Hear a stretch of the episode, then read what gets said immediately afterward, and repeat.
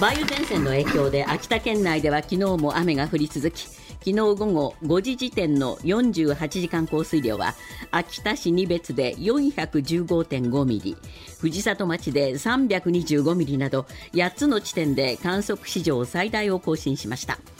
この雨で秋田県五城目町では男性1人が死亡し秋田や岩手で400棟以上が床上浸水などの被害に遭いました。また秋田新幹線は今日も秋田駅から盛岡駅の間で終日運転を見合わせます。昨日は西日本から東日本の広い範囲で高気圧に覆われ今年最も多い全国157の地点で気温35度以上の猛暑日となりました。群馬県の桐生では最高気温39.7度と今年の国内最高を観測し埼玉県の鳩山や所沢などでも39度を超えました。3連休最終日の今日も厳しい暑さが続く見込みです。TPP 環太平洋パートナーシップ協定へのイギリスの加盟が正式に認められました。TPP は12カ国体制となり3カ国の GDP 国内総生産の合計は世界全体の12%から15%に高まることになります。TPP には現在中国や台湾ウクライナなども加盟を申請していて今後はその対応が焦点です。中国で16日 NHK の海外放送のニュースが中国の TPP 加盟に向けた課題を指摘した際番組がおよそ3分にわたり遮断され信号異常を示す画面に切り替わりました。当局が検閲した模様です。番組では中国の TPP 加盟の課題として中国が続ける国有企業への優遇措置や新疆ウイグル自治区での人権問題などを挙げていました。岸田総理は16日サウジアラビアの西部ジッダでペルシャ湾岸の6カ国で作る湾岸協力会議のブダイビ事務局長と会談し FTA 自由貿易協定の締結に向けた交渉の再開で合意しました。来年中に再開する見通しです。フランスで活動した歌手で俳優のジェーン・バーキンさんが亡くなりました。76歳でした。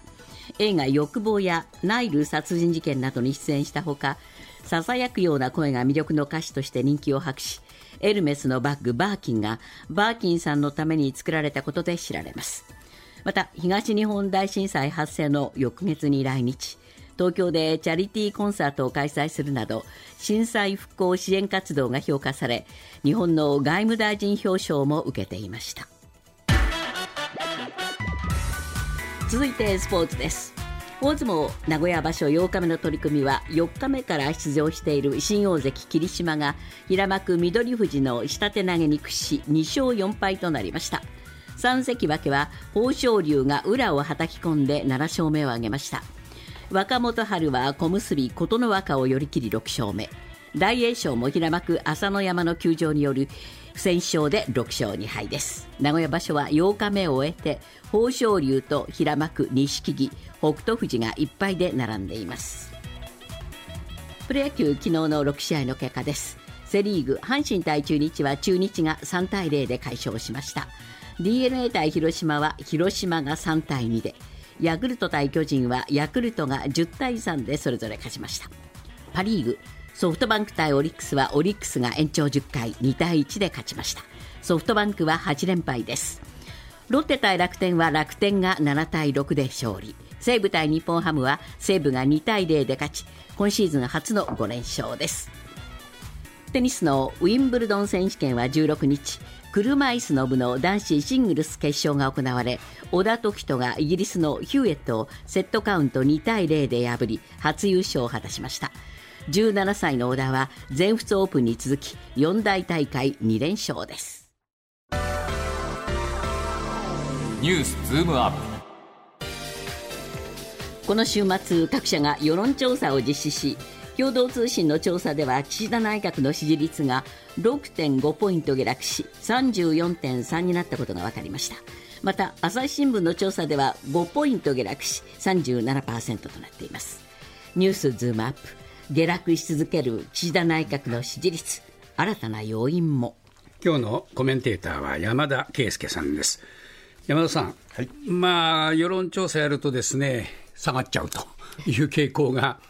続いてますね、あのずずっと続いているわけで、はい、今週もその傾向が変わってないことが分かったんですね。で朝日新聞が支持率37%で、えー、これは前回比5ポイント減ですね、はい、不支持は50%で、これ、前回比4ポイント。4ポイント前でですね、まあ、増ですね。4ポイント増でですね、えー、支持が不支持を大きく、まあ、下回っているという形です、えー、それから共同通信の調査では、支持が34.3%。これ、これ低いですよね、えー、数字そのものがね。数字がまず低いです。えー、で、30%台前半ですからね。はい、で、前回比6.5ポイント減と。うん、で、不支持の方は、前回比7ポイント増でですね、不支持が48.6ですので、はい、まあ、支持が30%半ば、うん。不支持は5割という、まあ、傾向が2つとも揃ったということになると思います、ね、そうですね。えーまあこれ、どうでしょうね、えー、先週、時事通信もやりましたよね、えー、時事通信の調査、これは実施時期は、あの先々週のあの末からなんですけれども、その調査でも、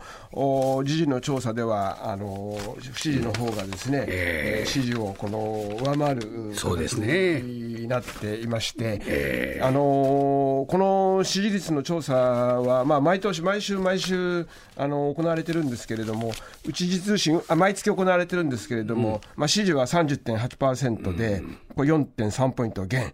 で不支持はあ4.3ポイント増ということで、39.3%ですので、もうすでに先々週からはですね、もうこの傾向があって、さらにそれがまあ続いているということ。そういうことになりますね。はい。なぜこういう傾向が続くのか、はい、一つはまあ定番になりましたけれども、マイナンバーカードの、えー、まあ不評ですね。えーこれあの、マイナンバーカード点検すると言ってるんだけども、そのことは、まあ、全く国民には全然評価の対象になってないというか、伝わってないということだと思うんですね。で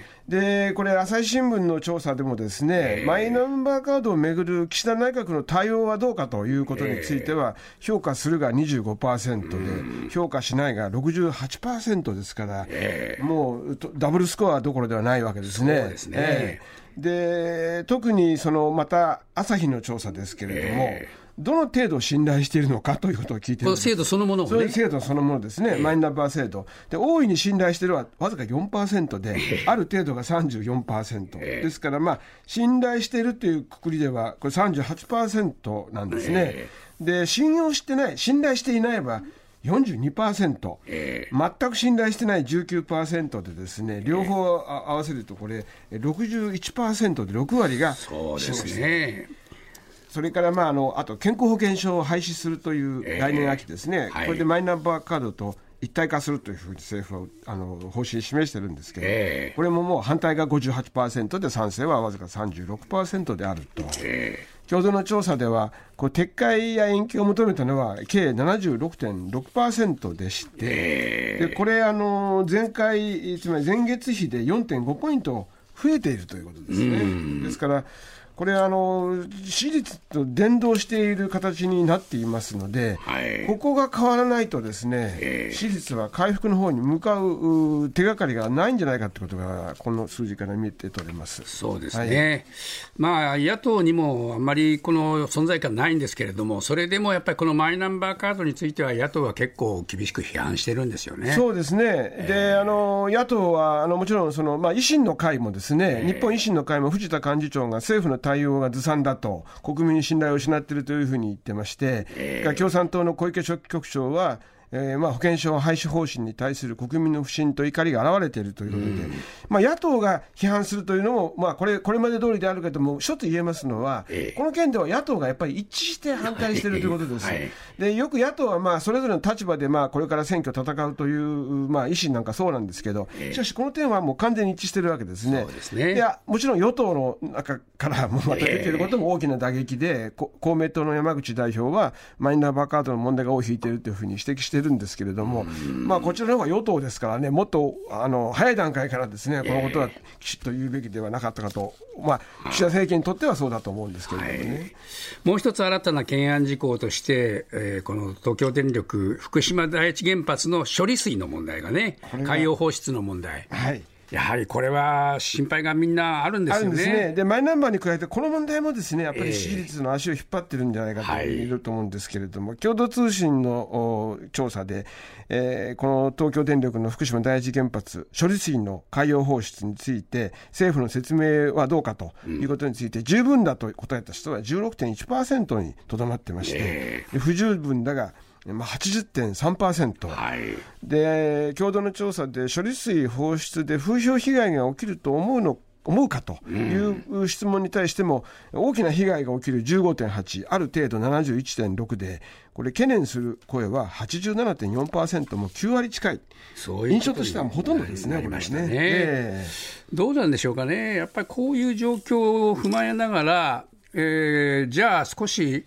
国民の声にも耳傾けてみようか。というふうにならないところが不思議なんですよね、えー、あの岸田さん、全国行脚をですね、全国また聞く力のために回ると言っているんですけれども、虚しいですよね。これあの岸田さんが2020年あ2020年にですねあ2021年ですね、にその総理になった時はこの言葉は結構新鮮味があったわけです、はい、これはまあ安倍さんがそういう意味では聞く力よりもかなりこうまあ、えー、独創と言いますかね、えー、まあ決めたことはもうやるんだという国民に身を傾ける部分にはあまり力を入れてなかった、えー、このいわゆるそれに対する、まあ、あの岸田さんの新鮮味があったんだけれども、はい、岸田さんは聞く力という割には聞いてない、あるいは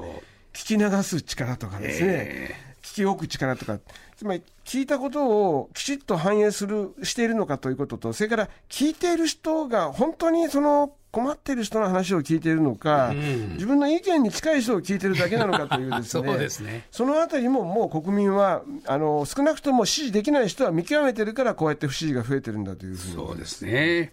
まあそれでも岸田内閣が持ってるのはなぜです？これはやはり、まあ、一つは、まあ、岸田さん自身の対抗馬がですね、なかなかあ出ていない、つまり、これは党内にもいないし、それから野党の側に、岸田さんに代われる政権という選択肢が出ていないので、ですから、今回もですね、あの支持は下がっているんですけれども、例えば政党支持率を見ても、ですね確かに自民党下がったんです、えー、下がったけど、じゃあ、野党が増えてるかというと、ですね、ね、どこにも支持がないという人が増えてるだけなんです。でこれはどうなるかというと、結局、選挙に行かなくなる可能性があるんです。政治不信になりますよね、えー、そうすると支持率が投票率が下がると、でこれ、ある人が、ある岸田さんに近い人が、やや皮肉を込めて言ったんですけど、まあ、投票率下がるなら下がるんで、うん、今度はそれはむしろ与党にとって、結果的に選挙には追い風になっている面もあるんだねと、まあ、こんな論理がですね少なくとも今はこう岸田さんを、まあ、ある意味で皮肉なことに支えてしまっているということだと思います。ニュースズームアップ岸田総理は東京電力福島第一原発で発生する処理水の海洋放出計画をめぐり今月中にも全国漁業協同組合連合会の坂本会長と面会する方針を固めました。放出に伴う安全性の確保と風評被害対策を徹底するとの政府方針をトップとして直接伝え理解を要請する見通しです。ニュースズームアップ。岸田総理が全漁連トップと会談へ理解を得ることはできるのか。山田さん、まあ、あ政府関係者はずいぶんこのところですね、地元の漁業漁 漁協への説明をしようと。いう形にはなってきてるんですよね。ね。で特に政府としては西村経済産業大臣がまあ担当ですので、はい、14日には全漁連の坂本会長と会談しまして、はいでその時西村大臣は IAEA が4日に公表した包括報告書で放出計画が国際的な安全基準に合致すると評価した内容について説明したと、まああのまあ、事実上、お墨付きをちゃんともらってますよということをまあ伝えたわけですね。はい。でそれに対して全漁連の坂本会長は計画の科学的な安全に関しては一定の理解ができたということは、まあ、見解として示したんですね、うん、まあ、一定という言い方はしてますけれども、えー、まあ、そういう意味では理解はまあ一応示したと。ただしですね、にもかかわらず放出反対の立場は変わらないんだと。うんでこれ、科学的な安全と社会的な安心は違うんだと強調しているわけですが、うん、これはやはりその科学というよりも、やはりもう風評被害の方もですね、すね。心配してるわけですね。でそれに対する説明がまだ政府には足りないんだということも、この時にですから、この時の西村さんとの会談を踏まえて、ええ、今度は岸田さんがですね、その先の話ができるかどうかなんですよね。そうですよね、え、で岸田さんはですね、まあ、これ、その後、まあ今、外国に行っていますけれども、またその、まあ、全漁連の会長ともですね、これからまた直接トップ同士で会ってですね、説明する方向という、うん、まあ、一部報道も出てますけれども、まあ、おそらくそういうふうになると思うんですけれども、えー、まあ、一つ言える言えることは、最初にまず8月の下旬頃には放出するという方針がですね、えー、まあ、事実上もあるわけですね、はい、報道ベースとはいえ、政府はなんとか8月にやはりその手がかりをつかみたいといいますか、8月下旬にですね、行いたいということがあって、その後から説明してるっていう形になりますから、で大事なことで一つあるのは、例えば政府と東電が2015年にですね、その県の漁連にも約束していることはですね、関係者の理解なしにはいけない処分も行わないと言ってるわけですね。でこれとの兼ね合いからしても、いずれにしても対応の方がやはり後回しになってると、でこれに対する不満、それは本当に被害が出る、科学よりもまず風評被害の方は科学も大事だけど、より風評被害の方を一番大事に考えてもらわなくちゃいけないんだと。いう部分が伝わってないということだということに対して、まあ、地元が苛立ってるんですけど、さあ、岸田さん、どこまで説明しきれるだろうかと。そうですね。TPP= 環太平洋パートナーシップ協定の閣僚級会合がニュージーランドで開かれイギリスの加盟が正式に認められました協定が2018年に発効して以来加盟国が増えたのは初めてでイギリス国内での手続きを経て12カ国による体制となります。ニュースズームアップ TPP にイギリスが加入。次の焦点は？まあ、イギリスは苦しくなっちゃったから、なんとかここへ入ってと、こういうことでしょう。そうですね、えー、まあ、あの EU を離脱して、ですね、えー、まあ、これで、まあ、TPP あの以降、TPP をまあ中小政策のまあこれから柱に据えていこうと、えー、まあ、結局、まあ、EU を離脱した分だけ、その自由貿易に制約が出てきてしまったので、そね、まあ、そこで TPP に、まあ、ある種、救いを求めているという、えー、まあ、やや皮肉ではあるけれども、そういう構図が今回出てきたということですね。そうですね、えー、これ、どうでしょうかね、日本にとっての影響というのはどう考えますか？これはですね、日本とイギリスの間では、実は去年の1月にですね、この TPP とは別に EPA といいまして、これ、包括的経済連携協定というものがあって、はい、これはもうすでに発効していまして、ですから、まあ、これを理由に日本政府関係者は国内に大きな影響が生じることはないと、うん、まあ、経済的効果は限定的であるとは言ってます。ただ、そのイギリスの加盟によって、例えば日本からの輸出に関して言いますと、米に関してはですね、えー、米などではまあ恩恵が期待できるということも言えてですね、はい、で特に EPA で関税引き下げの対象外となっている精米なんですけれども、はい、これはイギリスに輸出する際に今かかっている1キロあたり20円ほどの関税がこの TPP を通じて撤廃されると、はい、まあ、そこはあの恩恵であるということもあります。そうですね、はい、このまあ TPP ですけれども、これ、中国もアメリカもね、はい入ってないわけですよ。そうですね、えー、で中国もこれからまあ加盟をするということが、次の,、まあ、あの意思としてはあるわけです、えー、アメリカはまだ初めからまだそこまで至っていない、ね、バイデンさんになっても、ですねやはりその自由貿易には慎重になっているし、えー、大統領選挙を睨むと、ですねなかなかやはりアメリカは踏み込めないという、はい、まあ、そこも見ながらとあるとあるんですが、やっぱり中国はとにかく入りたいと、えー、まあ、これ、台湾を封じ込めたいということもあると思うんですけど、はい、台湾も入りたいって手を挙げてますからね。でただ、中国に関しては、あの特にまあ日本とそれからオーストラリアがですね、えー、このまああの慎重なわけです。はい、まあ、それは台湾、日本としては、まあ、あこれ、豪州もそうですけど、まあ、台湾に対して気を使わなくちゃいけないと、えー、それからオーストラリアはですね、これあの、まあ、特に中国の加盟に反対してるんですけれども、これはあの新型コロナのウイルスについて、起源調査をしなさいと言って、オーストラリアが言ったことに中国がカンカンになって怒ってですね、で、大麦やワインの制裁関税を課したという経緯があるもんですから、まあ、ここが一つの、まあ、あのボトルネックになってるんですけれども、そうですね、トゲトゲしくなってすね。はい、なってます。まあ、このあたりがどうなっていくのか、というところが今後の焦点だと思います。